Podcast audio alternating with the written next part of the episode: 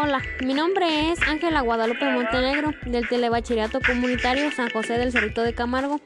El día de hoy les hablaré de Maxwell, el genio tartamudo.